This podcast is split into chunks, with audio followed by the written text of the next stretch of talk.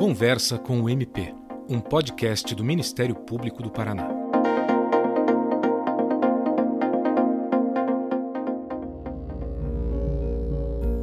Ele não te bate, mas diz que mulher dele não trabalha fora de casa. Ele não te bate, mas controla as roupas que você pode ou não usar. Ele não te bate, mas não deixa você ter amigos homens. Ele não te bate, mas não deixa você sair sozinha com as suas amigas.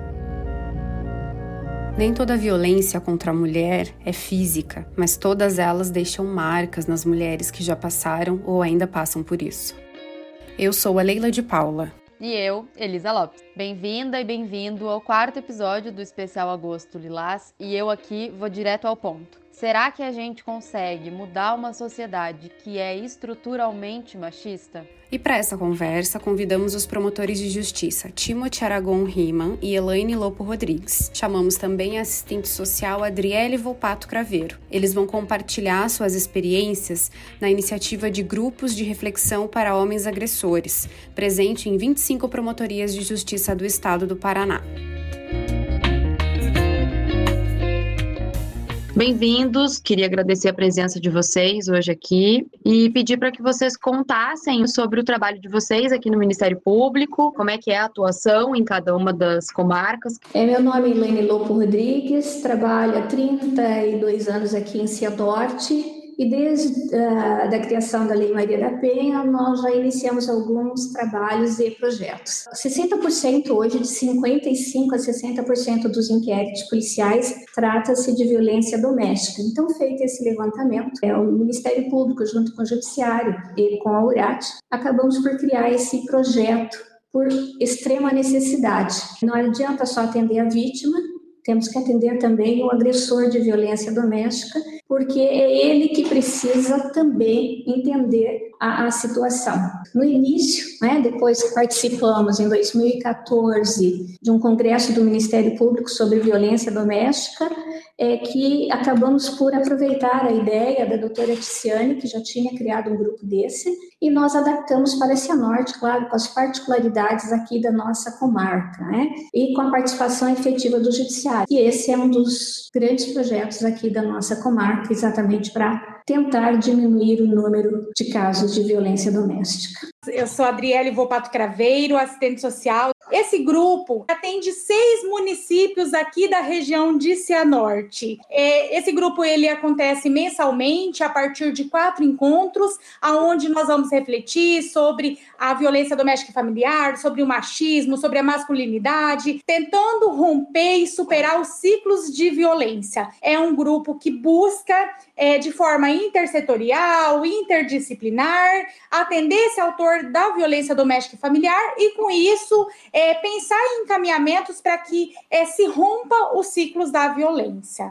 Olá a todos e, e a todas. Meu nome é Timothy Aragon Reman, eu sou promotor de justiça desde 2017 no Ministério Público do Estado do Paraná e atualmente estou na comarca de Campina da Lagoa, uma pequena cidade no, é, situada no oeste do estado do Paraná. E logo que cheguei, pude perceber o alto número de casos de violência doméstica é, e familiar contra a mulher. A partir então dessa constatação, desse diagnóstico, a Promotoria de Justiça da comarca de Campina da Lagoa fomentou a criação de três grupos reflexivos para homens autores de violência. E a experiência tem sido muito exitosa, eu sei que a gente vai falar sobre isso daqui a pouquinho, mas é, tem sido uma experiência bem transformadora na comarca marca em matéria de redução desses números de violência contra a mulher, que agora com a pandemia atingiram índices ainda mais catastróficos. Então, a minha experiência vem do oeste do, do estado do Paraná, na comarca de Campina da Lagoa, onde foram implementados esses três grupos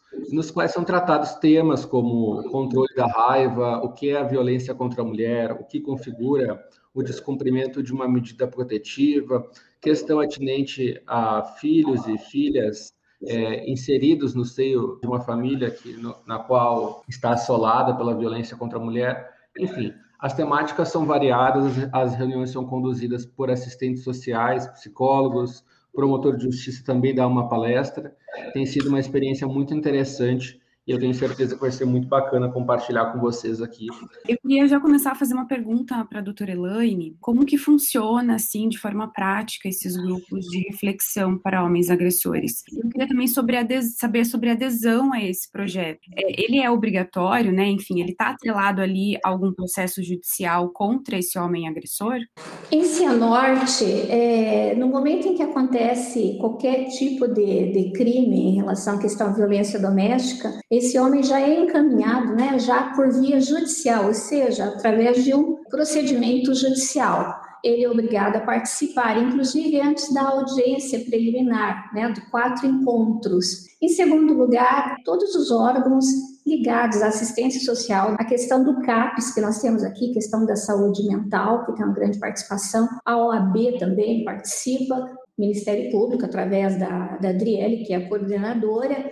É, também temos, além desses órgãos, é, todos os que estão, vamos dizer, que são necessários para que é, possa ter um atendimento efetivo a, ao agressor. Ou seja, para ele entender né, a raiz dessa violência, é, o porquê que ele está praticando e principalmente conscientizá-lo de não praticar. O Ministério Público, no caso, eu participo geralmente da primeira palestra, mas na parte é, como o Ministério Público é a parte que processa, então é só a questão da conscientização legal, mas a, a, os profissionais, sejam da assistência social, sejam psicólogos, psiquiatra, é, advogado também tem assistência jurídica, sejam outros profissionais que estão ligados ao, ao projeto, há essa participação. Claro que é, é, é, obrigatória, não é voluntária, mas tem tido, ah, vamos dizer, uma adesão muito boa e é interessante, né? Eles entram com discriminação no sentido positivo, de que eles vão estar ali para cumprir um dia da palestra, mas na verdade, é, no primeiro dia eles estão nervosos, diferentes, e na última palestra você já nota uma diferença, porque tem muitos que não entendem a raiz da violência. E quando começam a entender, aí eles verificam que aquelas ações que eles praticaram realmente era considerado violência. Então, hoje o que eu falo é desinformação, né? Informação é poder e desinformação é agressão. Nós tivemos 618 participantes no total desde o início do projeto. Então, é importante destacar que o projeto tem funcionado. Nós só tivemos quatro reincidentes entre esses que participaram, então mostra a efetividade, que a ideia, na verdade, é a solução. O agressor percebe que o que ele fez é errado, ele começa a tentar modificar, que é isso que o projeto é, é, procura atingir. Eu queria já aproveitar e perguntar então para a Adriele como que funciona esse trabalho. No nosso primeiro encontro, por exemplo, nós vamos discutir sobre as raízes históricas da violência contra as mulheres. Para isso, nós também perpassamos por reflexões sobre, o, sobre a própria tipificação da violência, sobre a violação do direito humano quando nós é, temos uma situação de violência doméstica e familiar. No segundo encontro, nós debatemos sobre os transtornos mentais, sobre o uso do álcool e outras drogas como potencializadores da violência. No terceiro encontro, nós debatemos muito sobre é, os estereótipos de gênero, né? A questão do poder, do próprio machismo, quanto que a mulher é vista no cotidiano muitas vezes enquanto subalterna, enquanto uma pessoa que não tem desejos, sentimentos, no intuito de repensar a nossa organização enquanto sujeitos sociais. E já no último encontro, nós vamos falar um pouquinho sobre as consequências emocionais, psicossociais, que vão acometer as mulheres em situação de violência doméstica e familiar e os próprios autores. Porque quando nós temos esse fenômeno da violência, todos aqueles envolvidos acabam sofrendo.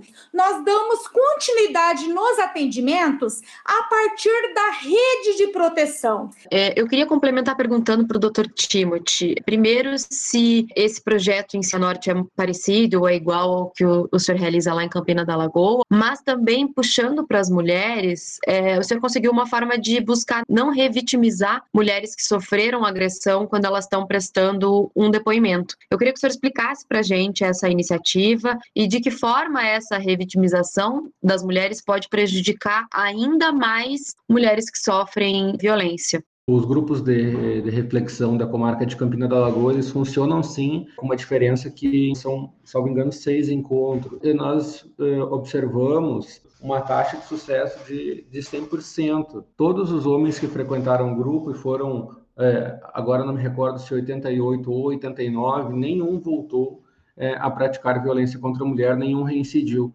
É, e a, como a doutora Elane mesmo disse, a taxa de reincidência é sempre muito baixa, não é só em Campina da Lagoa, não é só em Cianorte. Esses grupos reflexivos que começaram lá nos Estados Unidos, na Espanha, é, enfim, na Austrália e no Canadá, é, desde os seus primórdios nos outros países, até aqui no Brasil, nos outros estados da federação também, a taxa de sucesso é sempre muito alta. Isso nos faz pensar o quão importante é trabalhar com esses homens autores de violência contra a mulher e não apenas na, na perspectiva da repressão, mas também da prevenção e de colocar a rede de proteção à disposição desses homens para que eles consigam romper padrões comportamentais de violência. Sobre a iniciativa que você fez menção, Elisa, foi uma iniciativa que a, a Promotoria de Campina da Lagoa passou a ter no começo desse ano de 2021, que consiste no uso da lei do depoimento especial e da escuta especializada, que é uma lei que visa é, escutar os adolescentes é, vítimas de violência de uma forma humanizada, acolhedora, por profissional especializado, também as mulheres vítimas de, de, de estupro, de violência sexual. Foi criado, então, um fluxo para que essa operacionalização fosse feita entre a Delegacia de Polícia, Ministério Público e Poder Judiciário, na seguinte perspectiva. O delegado de polícia, ele não escuta mais nenhuma mulher vítima de estupro na delegacia de polícia. Primeiro, porque a delegacia de polícia geralmente não é um ambiente muito agradável para aquela mulher que acabou de sofrer uma violência sexual. Muitas vezes ela não consegue nem ser escutada por uma outra mulher, na grande maioria dos casos. A gente sabe que a Lei Maria da Penha prevê esse tipo de regra, mas que nem sempre é observada até por ausência de, de pessoal. Então, é, aqui na minha comarca, quando uma mulher é vítima de violência sexual, há uma suspeita que ela seja vítima de violência sexual, o caso vai, o delegado representa o promotor de justiça que promove um pedido de depoimento especial ao juiz, à juíza, a juíza defere e essa mulher ela é, escutada, é, ela é escutada de uma forma acolhedora, humanizada por um psicólogo e o promotor, o juiz é, e o advogado de defesa, é, através de uma câmera, participam da audiência e escutam tudo que ali está sendo conversado. Essa iniciativa ela surgiu principalmente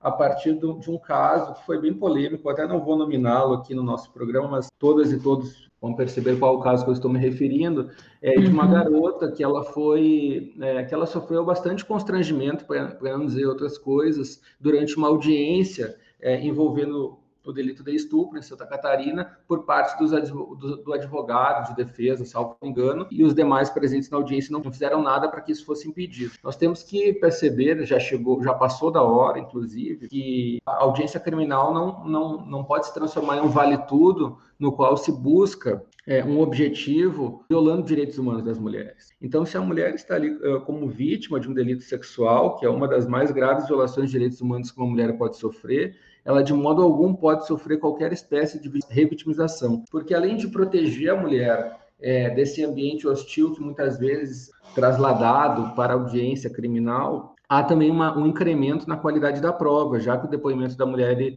fica mais minucioso, cheio de detalhes, que ajuda a prova, independentemente do caminho que o, o, processo venha a tomar, seja pela absolução, seja pela condenação. E, por fim, um outro ponto que é muito interessante dessa iniciativa é que a mulher é ouvida uma única vez.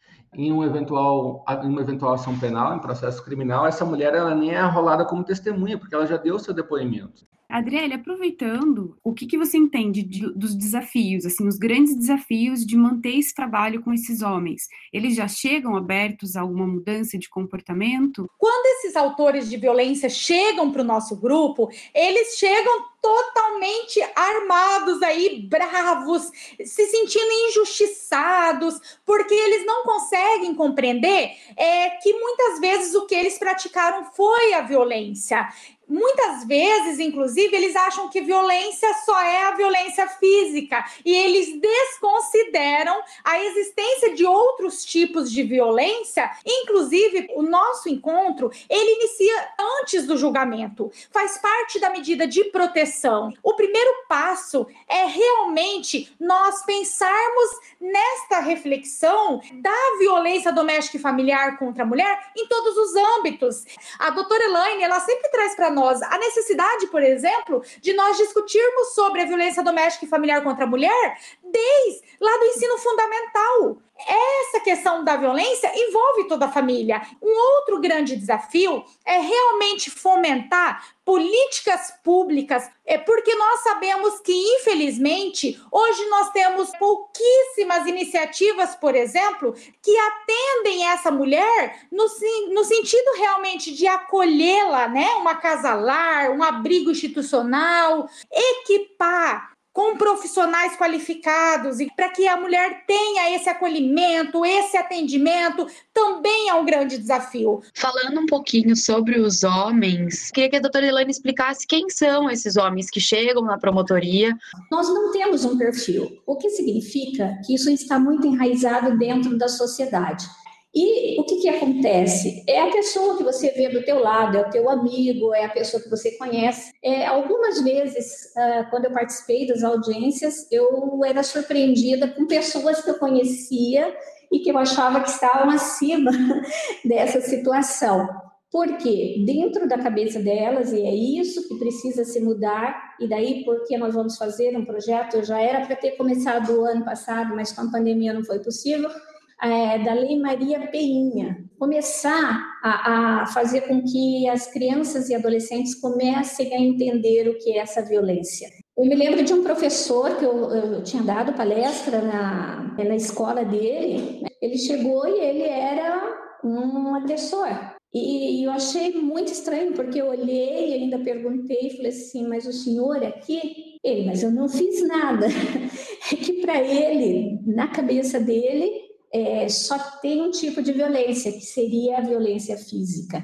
E esse é o grande problema. E daí demonstra que não importa muito o grau de escolaridade, ah, se não há esse interesse em conhecer, vai praticar a violência, infelizmente. E daí a necessidade de esclarecimento. É, a gente sempre vê é, a luta contra a violência contra a mulher associada a grupos bem específicos, né? Especialmente quando a gente fala dos movimentos feministas. E a gente sabe que, de fato, essa luta tem participação ativa mesmo das mulheres, né? É, mas eu queria que o senhor falasse um pouco de como que esse machismo estrutural prejudica a sociedade de, de modo geral. Como que a participação dos homens pode contribuir para que isso mude no futuro. Né, muitas vezes pessoas cometem é, atitudes machistas, falam de uma maneira machista sem sequer perceber de tão impregnado que isso se encontra na nossa sociedade. Isso resulta muito no comportamento dos homens autores de violência. Eles não entendem por que, que eles estão participando daquele grupo, eles entendem que o que eles cometeram não é uma espécie de violência contra a mulher. Então, há toda a necessidade de uma conscientização é, desses homens para que se consiga quebrar esse padrão comportamental machista anteriormente vivenciado.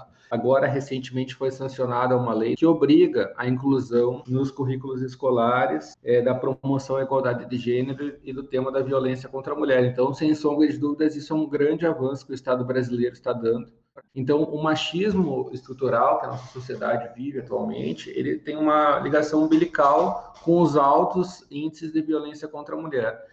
É, esse padrão que muitas vezes é tido como normal, muitas vezes, essas questões de papéis de gênero, coisa de menino, coisa de menina, falas que muitas vezes reproduzem de uma forma bem agressiva, e só é, a gente fazendo algum reparo nessa estrutura, alguma espécie de cura, alguma espécie de educação, é que os vão começar a diminuir significativamente. Não por outro motivo, a taxa de sucesso é, dos grupos reflexivos é tão grande justamente porque se trata claro, da violência de uma forma geral, mas se trata também bastante da questão estrutural do machismo e aqueles homens passam a compreender que eles não são donos das mulheres, que a mulher pode vestir a roupa que ela quiser, que a mulher tem o direito de terminar o relacionamento se ela quiser.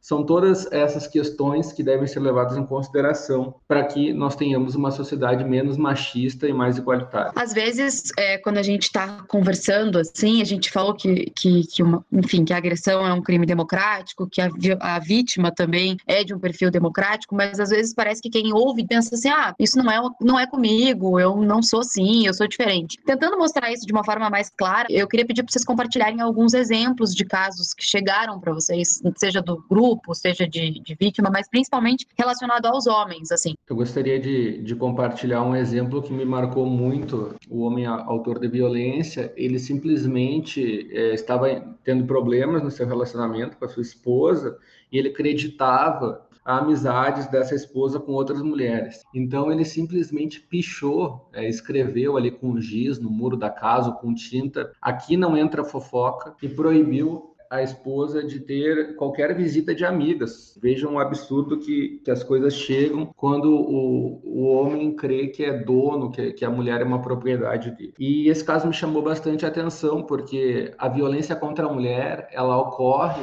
é, de várias formas. Claro que esse caso é um caso de constrangimento ilegal, ele também ameaçava ela, mas uma coisa que é necessário entender é que nem sempre a violência contra a mulher é obrigatoriamente um crime. Às vezes há uma conduta que por algum motivo, uma falha do legislador, ela não, ela não se, se amolda aos crimes existentes, como é, é, era, por exemplo, a questão do stalking, da perseguição, que agora também recentemente virou crime, mas que a, que a Lei Maria da Penha protege essas mulheres, mesmo nos casos em que não há um crime propriamente dito. Até porque às vezes a mulher não vai procurar a delegacia falando algo do tipo tipo, ah, meu marido puxou, pichou o muro da minha casa ou me proibiu de ver as amigas, justamente por não, não se caracterizar um crime, mas e que daí, nesse caso, é para ficar um olhar mais atento, né? Para que não chegue necessariamente a, a, se tornar um crime mais para frente, né? Para romper esse, esse relacionamento um pouco antes. Não sei se a doutora Elaine ou a Adriele também querem complementar com alguma situação Sim. que tenha chamado a atenção aí na comarca de vocês. Sim, eu já tive é, muitos casos, mas um que eu achei muito diferente foi uma perseguição que hoje é crime, mas na época não era. Um ex-marido inconformado com a separação, embora ele já estivesse em outro relacionamento, ele não deixava a mulher ter a própria vida. Então, o que, que ele fazia? Ia todo dia na casa dela ameaçar, só que ninguém via porque ela morava numa chácara. E é interessante, quando ela ia na delegacia, como ela ia todo dia na delegacia, todo mundo achava que ela era maluca, que aquela ameaça incomodava, não deixava ela viver a vida dela. E foi quando ela conversou comigo, eu falei assim: olha, grava, tudo que você puder, grava. Se você gravar, já temos o início, porque a mulher se sente totalmente desprotegida. E nesse caso, nós demoramos muito tempo para conseguir reunir todas as provas e ela sofria muito com a persistência dela e aqui na promotoria e do outros colegas também que todos ajudaram, que são duas promotorias criminais, conseguimos a condenação e que ele fosse preso. Mas esse é, me marcou porque, embora já estivessem separados há mais de um ano, ele já estivesse vivendo com outra pessoa, ele ainda se achava no direito de interferir porque ele estava pagando a pensão alimentícia. Então, isso demonstra aquela questão do poder, né? Mas você é minha propriedade, então, mesmo que eu não esteja morando com você, você ainda me deve obediência. Mas o que mais me assustou foi nas audiências. A família dele, a mãe dele, é, é, deu o depoimento falando que o filho não estava fazendo nada de errado, porque já que ele pagava a pensão, ela tinha o direito de saber para onde ia esse dinheiro. E o fato de ir lá é, é que ele estava para visitar o filho. Ele tinha o dia de fazer a visita do filho, mas ele fazia questão de passar todos os dias. Mas a dificuldade é grande, porque às vezes o que que esse rapaz, ele conhecia todo mundo na cidade, então todo mundo achava que ele era uma pessoa perfeita, porque ele tinha esse perfil, que ele tinha razão e que a mulher era louca. Então ele fazia com que a ex-companheira é, é, parecesse louca para a sociedade, quando na realidade era ele que ia lá todos os dias. Nós atendemos uma situação aonde o autor da violência ele não se conformava com o fim do relacionamento e ele acabava mandando flores, acabava ligando, acabava fazendo declarações de amor nas redes sociais, acabava indo até o trabalho para que ele pudesse expressar o seu amor, mas isso foi tomando uma proporção que acaba, acabou, inclusive, gerando muito medo na mulher. Era como se fosse uma obsessão. A sociedade, quando olha um fenômeno como esse, vai falar: nossa, que lindo, né? Ele está apaixonado, está tentando mostrar o amor. Mas a vida dessa mulher foi fortemente impactada. Ela não conseguia sair de casa, ela tinha medo de sair e de algo acontecer é, em relação a ela, porque ele não aceitava o fim do relacionamento.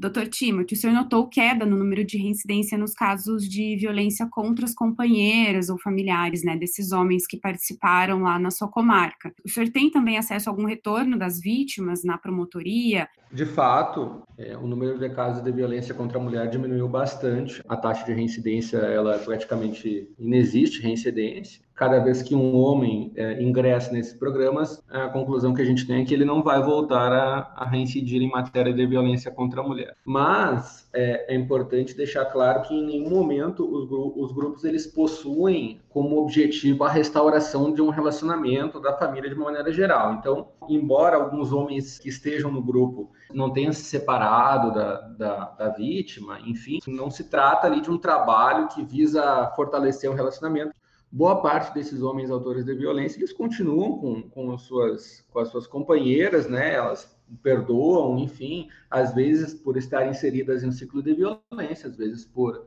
por uma questão de perdão mesmo. Eu já recebi alguns relatos de que esse trabalho foi tão transformador ao ponto de a família entrar em um novo, em um novo momento, em um momento de melhor harmonia entre todos os membros. Eu gostaria só de, de deixar registrado uma das experiências que talvez seja uma das mais transformadoras desde que eu sou promotor de justiça, que não é tanto tempo assim, desde 2017, mas que me marca muito. A doutora Elaine disse que ela dá, costuma dar a primeira palestra, eu costumo dar a última. E não houve uma única vez em que eu me dirigi ao grupo em que os homens autores de violência eles não me, eles não me perguntassem se eles não poderiam continuar no grupo. Então, acho isso muito, mas muito interessante, porque é, assim como a Adriele e a doutora Elaine narraram, aqui eles também chegam um pouco contrariados, né, de forma compulsória, a partir da medida protetiva, como um cumprimento ali de uma obrigação legal, mas no final, e claro que é construído todo um ambiente acolhedor para eles, com, enfim, refeições,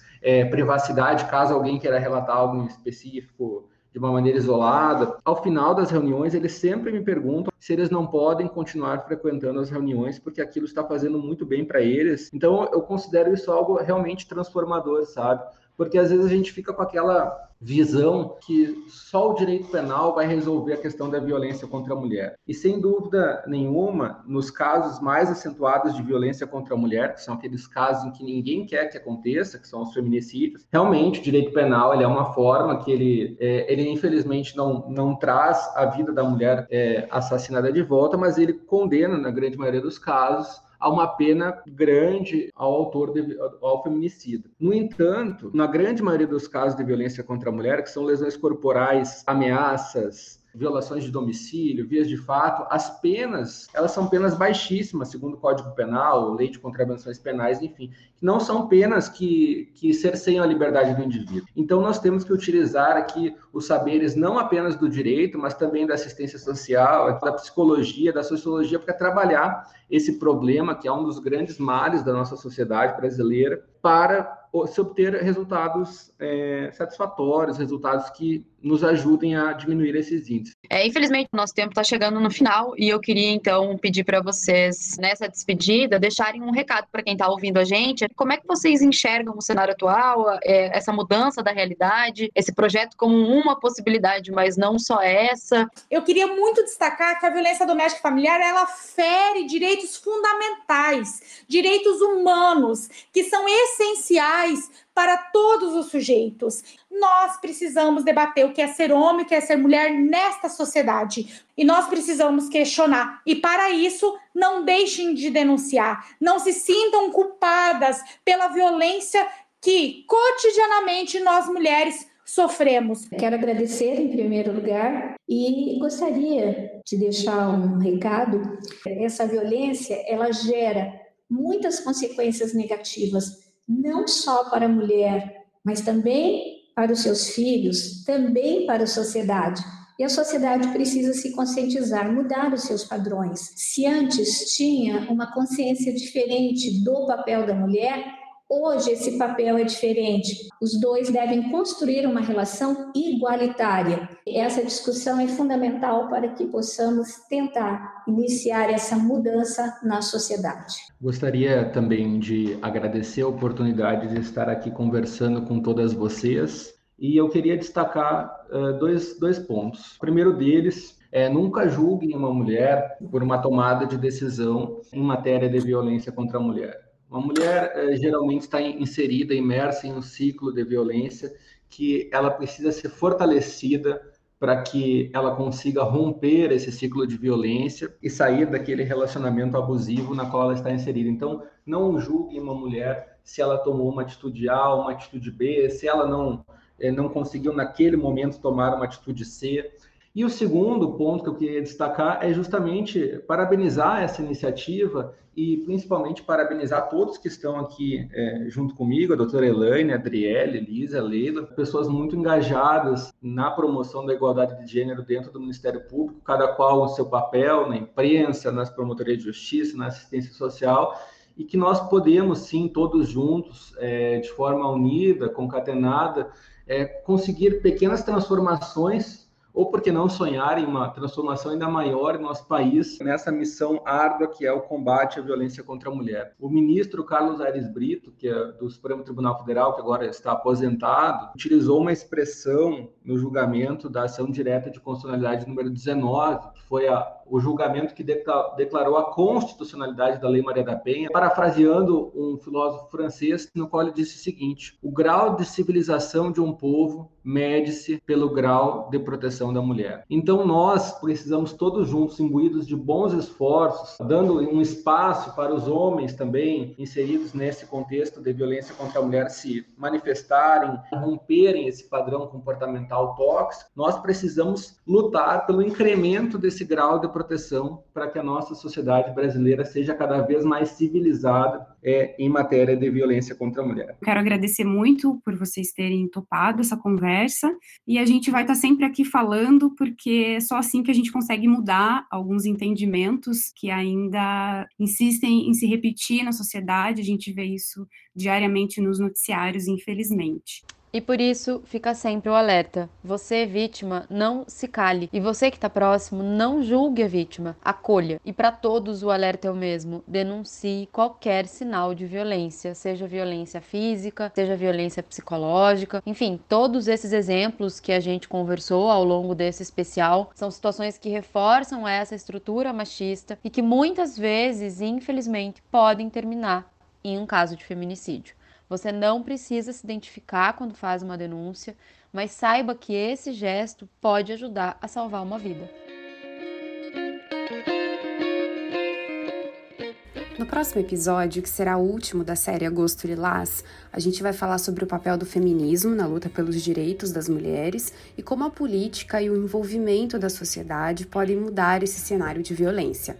Não perca! Até lá! Tchau, até!